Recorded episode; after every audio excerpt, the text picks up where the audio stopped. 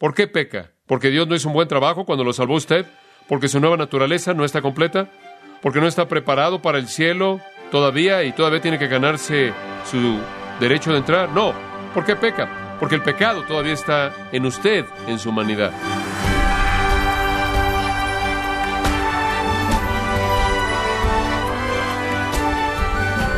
Le saluda su anfitrión Miguel Contreras, dándole la bienvenida a esta edición de Gracia a vosotros con el pastor John MacArthur. Así como un cadáver no siente nada, un incrédulo tampoco es sensible a la carga del pecado que lo condena a la muerte. Y yo le pregunto, estimado oyente, ¿siente usted el peso del pecado en su vida? En el programa de hoy, John MacArthur nos enseña que únicamente los cristianos tenemos la capacidad de sentir el peso del pecado porque estamos espiritualmente vivos. Nos encontramos en la serie Libertad del Pecado, en gracia a vosotros. Romanos capítulo 7. Y estamos estudiando los versículos 14 al 25. Un joven, más bien trivial y burlón, le preguntó a un predicador en un tono burlón, Dice usted que la gente no salva carga con un gran peso de pecado. Francamente, él dijo, no siento nada. ¿Qué tan pesado es el pecado? ¿Cinco kilos? ¿Veinticinco kilos? ¿Cuarenta kilos? ¿Cincuenta kilos? El predicador pensó por un momento y respondió amablemente, si colocaras un peso de doscientos kilos sobre un cadáver, ¿sentiría la carga? El joven rápidamente dijo, claro que no, está muerto. A lo cual el predicador respondió para enseñarle el punto, el espíritu que no conoce a Cristo está igualmente muerto, y aunque el peso es grande, no siente nada. Pero quiero decirle que el creyente no es tan indiferente hacia el peso del pecado como lo es el incrédulo, sino que más bien, por otro lado, el creyente es hipersensible al pecado. Y habiendo venido a Jesucristo, sus sentidos son despertados a la realidad del pecado, Tal despertar comenzó en su salvación misma y no es disminuida desde que Él ha sido redimido, sino que más bien continúa volviéndose intensa conforme crece y madura. Dicha sensibilidad motivó a un santo tan grande como Crisóstomo a decir, no temo a nada más que el pecado. Un incrédulo cuando es confrontado por el mensaje de salvación por la gracia libre en Cristo dijo, si yo creo en esa doctrina, que la salvación es libre y es una muestra de gracia y solo es un asunto de fe. Si pudiera estar seguro de que puedo convertirme de una manera tan fácil, creería y entonces me llenaría de pecado. A lo cual el mensajero del Evangelio respondió, ¿cuánto pecado crees tú que se necesitaría para satisfacer a un verdadero cristiano? La respuesta a eso es simplemente un poco es más de lo que podemos tolerar. Venir a Jesucristo trae el sentido de pecado al corazón y a la mente. Y yo creo que un verdadero cristiano siente ese peso de pecado de una manera en la que un incrédulo no lo siente en absoluto. Y en caso de que se pregunte si de hecho están muertos a ese peso, recuerde Efesios 2, versículo 1, y Él os dio vida a vosotros cuando estabais muertos en delitos y pecados. Pero un verdadero cristiano se siente sensible al pecado, odia la maldad que está en él, no busca llenar su vida de pecado bajo la gracia, sino que más bien busca vaciar su vida de pecado, es tan desagradable para él. Ahora, cuando usted ve el Nuevo Testamento, claro, el creyente se vuelve aún más sensible a eso. Encontramos, por ejemplo, en Efesios capítulo 4, versículo 30, que cuando pecamos el Espíritu Santo es contristado y no buscamos contristar o entristecer al Espíritu Santo. En 1 Corintios 9:27 encontramos que cuando estamos involucrados en pecado, nuestra vida se vuelve impotente. Eso es lo que hizo a Pablo decir que tengo este temor tremendo de que al predicar a otros yo mismo me convierta en alguien inútil. E inclusive el salmista dijo, la alabanza es apropiada para el recto. Como consecuencia, cuando estamos en pecado, descubrimos que inclusive somos inaceptables en nuestra alabanza a Dios y ninguno de nosotros desea tener una alabanza inaceptable. Jeremías añadió en Jeremías capítulo 5, versículo 25, estas palabras incisivas, vuestros pecados han retenido cosas buenas de vosotros, y ningún cristiano querría que la bendición de Dios le fuera retirada si realmente tuviera la oportunidad y la concentración de pensar en ello. Y además el salmista en el Salmo 51, cuando fue confrontado con su propio pecado, le pidió a Dios que le restaurara el qué? El gozo de su salvación. En Hebreos capítulo 12 encontramos que cuando un creyente peca, es disciplinado por Dios. En 1 Corintios capítulo 3 encontramos que cuando un creyente peca, él es estorbado en su crecimiento espiritual, de tal manera que el apóstol dice, no puedo alimentarlos con lo que me gustaría alimentarlos porque son tan carnales.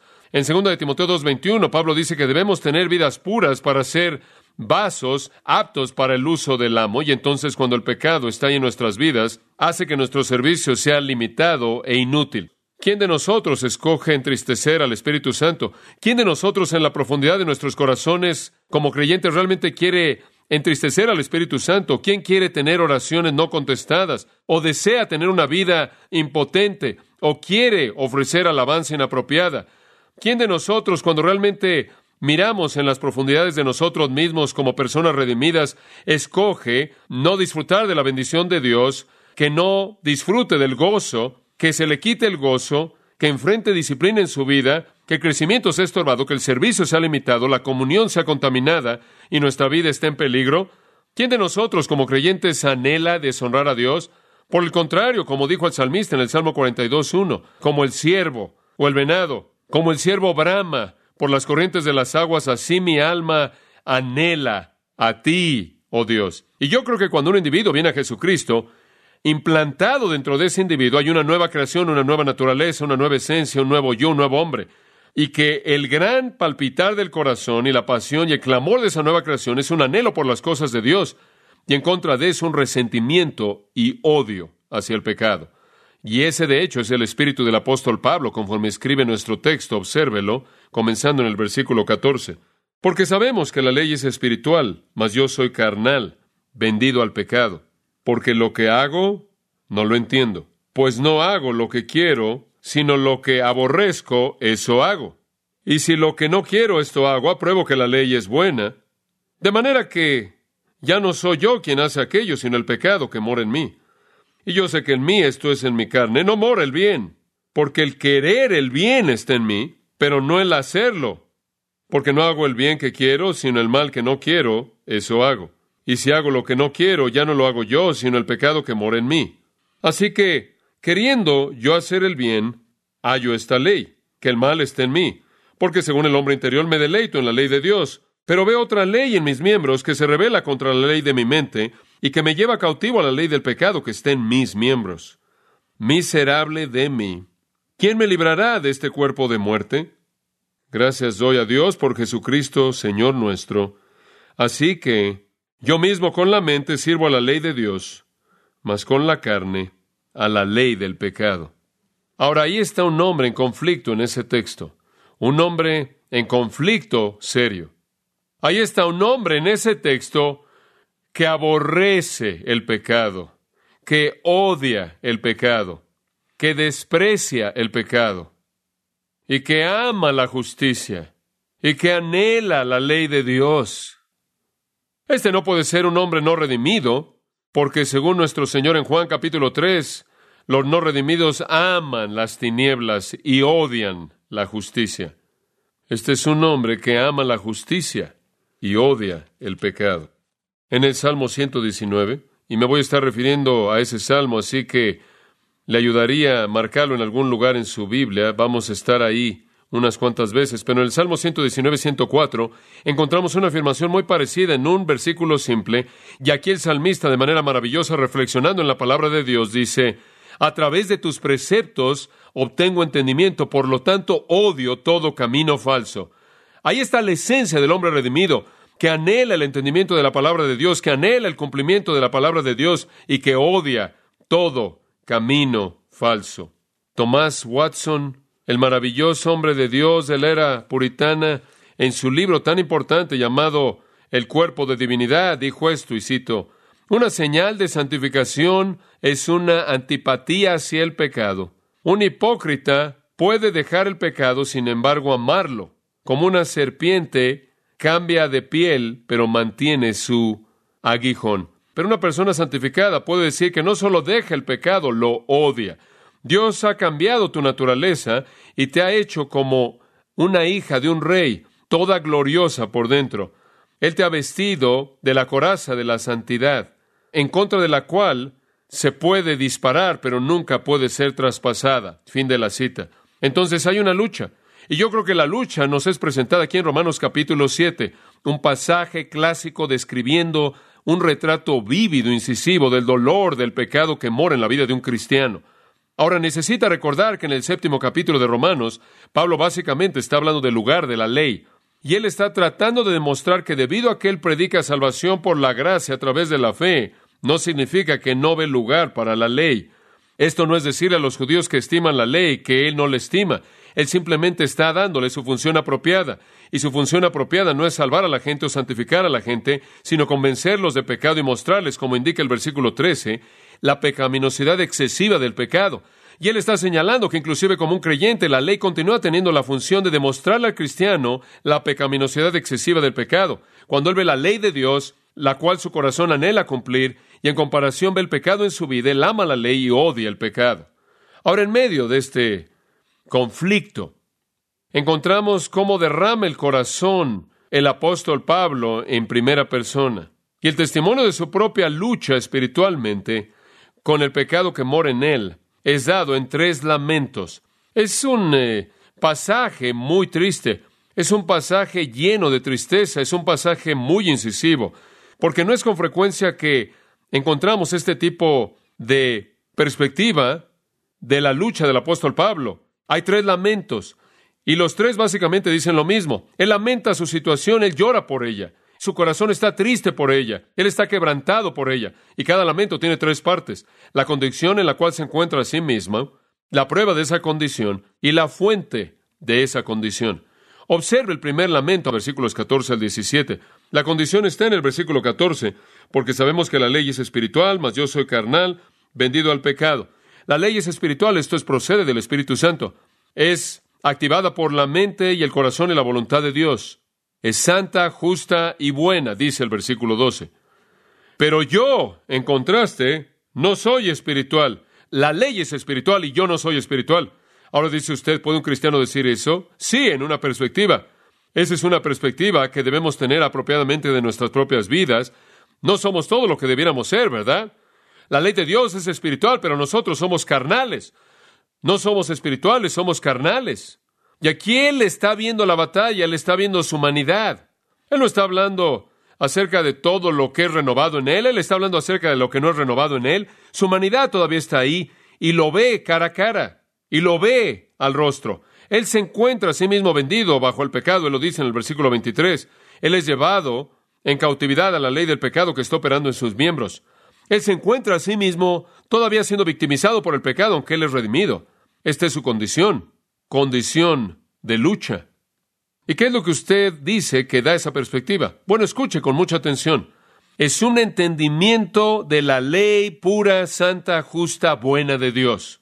Y cuando usted se ve a sí mismo a la luz de esa ley, usted está muy consciente de cuán pecaminoso es usted.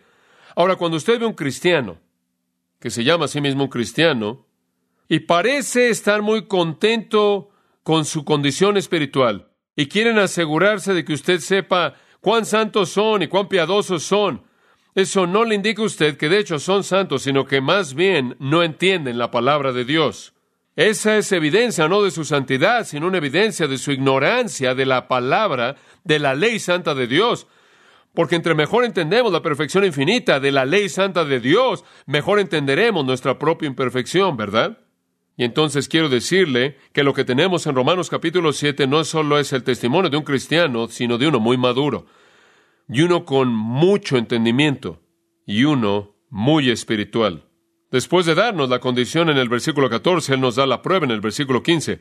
Aquí está la prueba de que Él todavía no es todo lo que debería ser, que Él es carnal, porque lo que hago no lo entiendo, o no lo amo, no escojo hacerlo, pues no hago lo que quiero, sino lo que aborrezco, eso hago.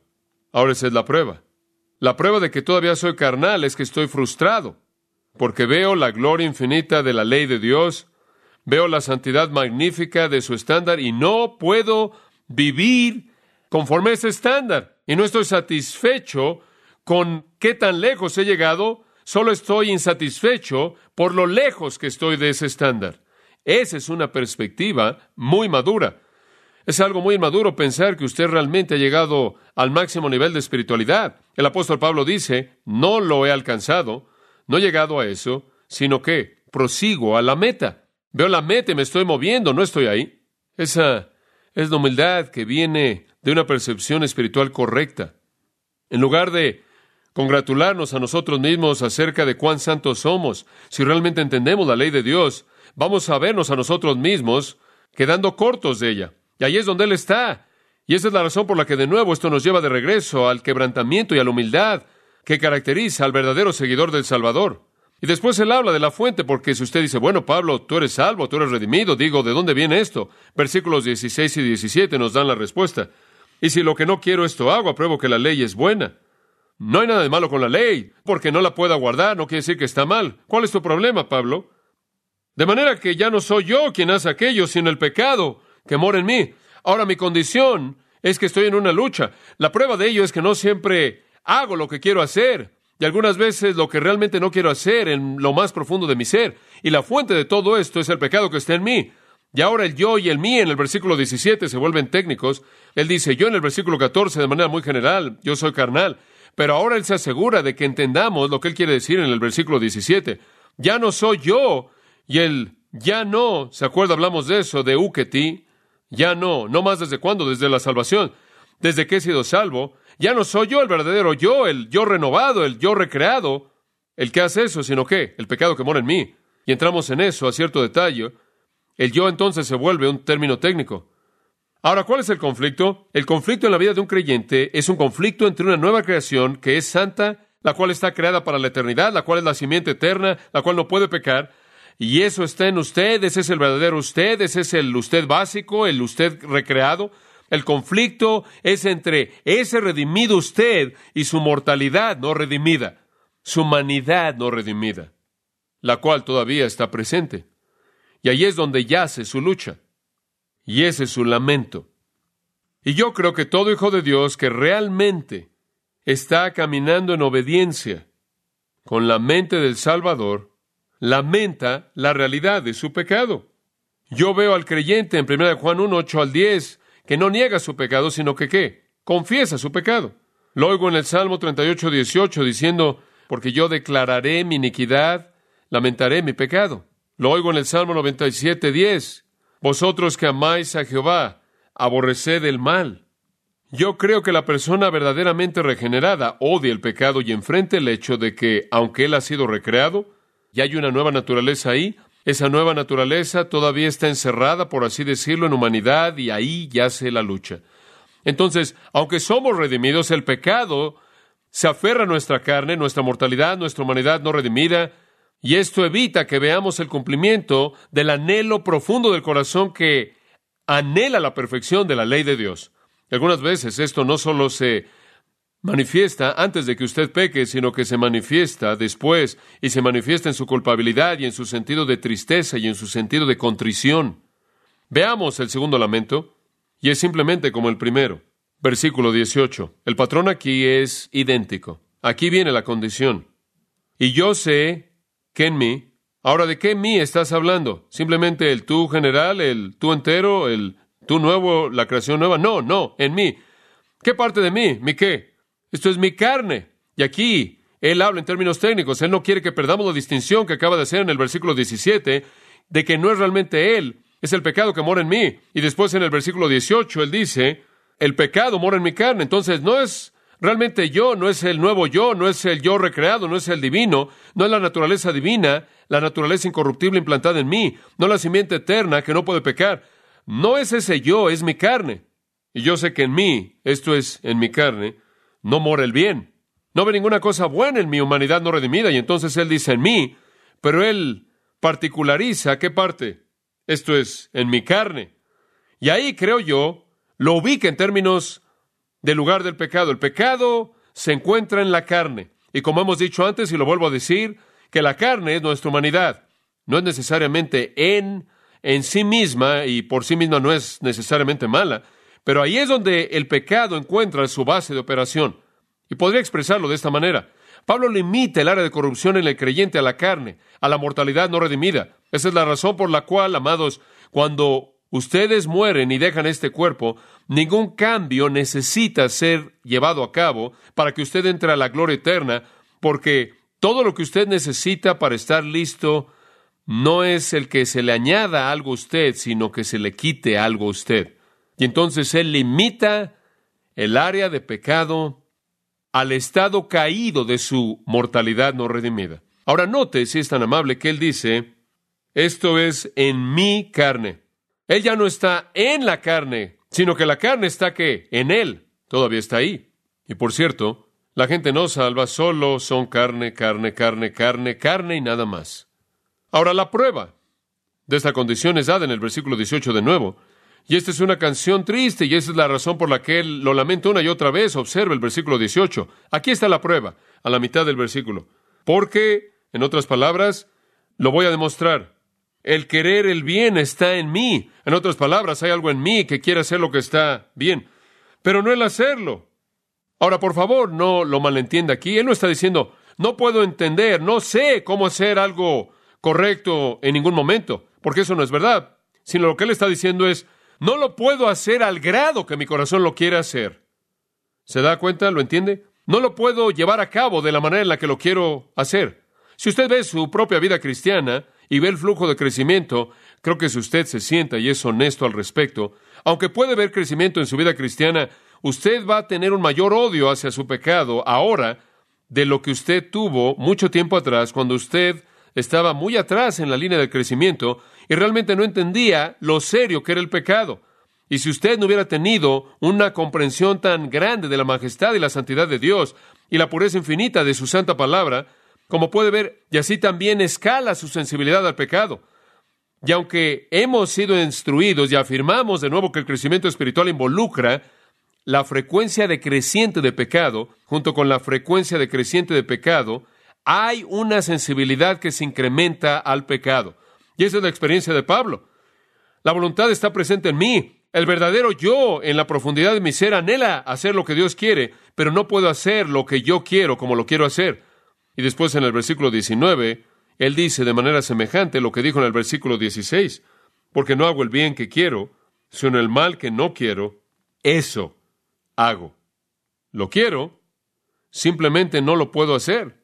Y sabe una cosa, si usted mira hacia atrás, por ejemplo, en el Antiguo Testamento y usted ve a David, y usted encontrará a David como un amigo de Dios, ¿verdad? Un cantante dulce de los salmos de Israel, un hombre maravilloso de Dios, exaltado. Jesucristo es glorificado al ser llamado el Hijo de David, ¿no es cierto?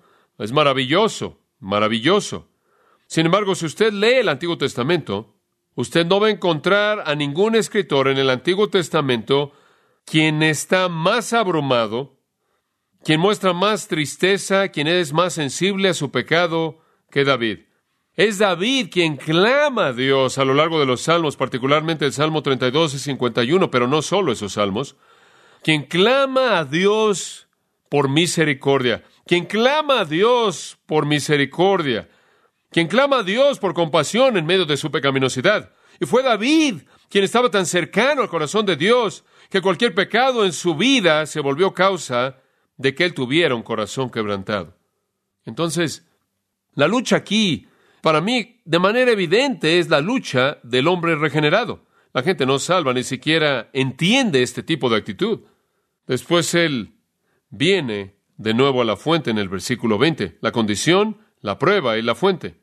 Y si hago lo que no quiero, ya no lo hago yo, sino que el pecado que mora en mí exactamente lo que él dijo en el versículo 17. Ya no soy yo. ¿Qué quieres decir ya no más? Ahí está ese ya no más de nuevo. ¿No más desde cuándo? ¿Desde qué? La salvación antes de la salvación, como usted sabe, la gente no salva. No puede estar en este capítulo porque no haya más para ellos. No haya más, nunca hubo un cambio. Nunca ha habido un momento en el que las cosas han sido diferentes. ¿Qué es lo que el no más significa en un incrédulo? No hay un no más, siempre ha sido igual. Pero desde que Él es redimido, hay un no más. Y desde esa redención es no más que el yo recreado, el verdadero yo está haciendo esas cosas, sino el pecado que mora ahí. Y entonces peleamos, dice Pablo, y perdemos. Y las pérdidas parecen ser más, mucho más abrumadoras debido a la perfección de la ley santa de Dios.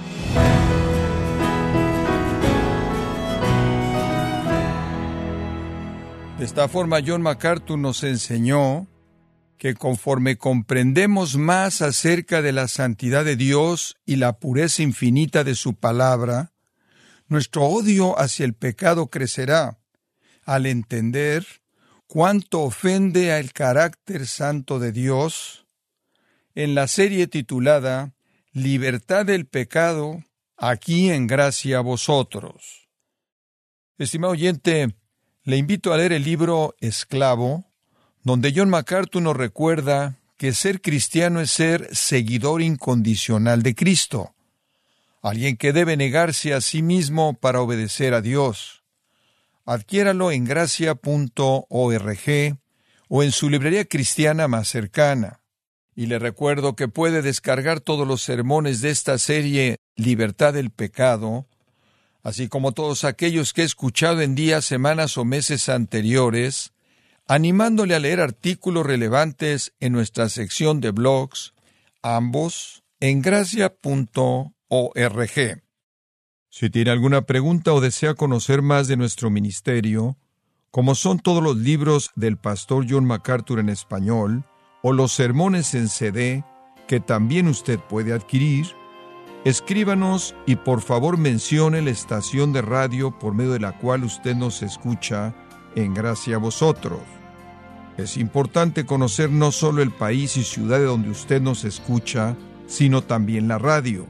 Para quienes contactan nuestro ministerio por primera vez, pueden solicitar una copia del mensaje de promoción sin costo alguno, un mensaje por oyente únicamente. Si usted vive en los Estados Unidos o Puerto Rico, escríbanos a Gracia Vosotros, P.O. Box 4000, Panorama City, California 91412. O puede escribirnos a través del siguiente correo electrónico radio arroba gracia.org.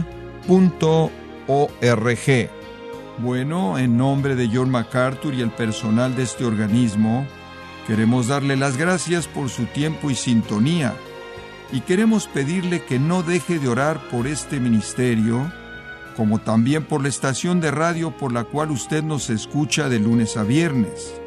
Este es su amigo Miguel Contreras, invitándole a sintonizar nuestra próxima edición para que juntos continuemos desatando la verdad de Dios un versículo a la vez no se lo pierda, aquí en Gracia Vosotros.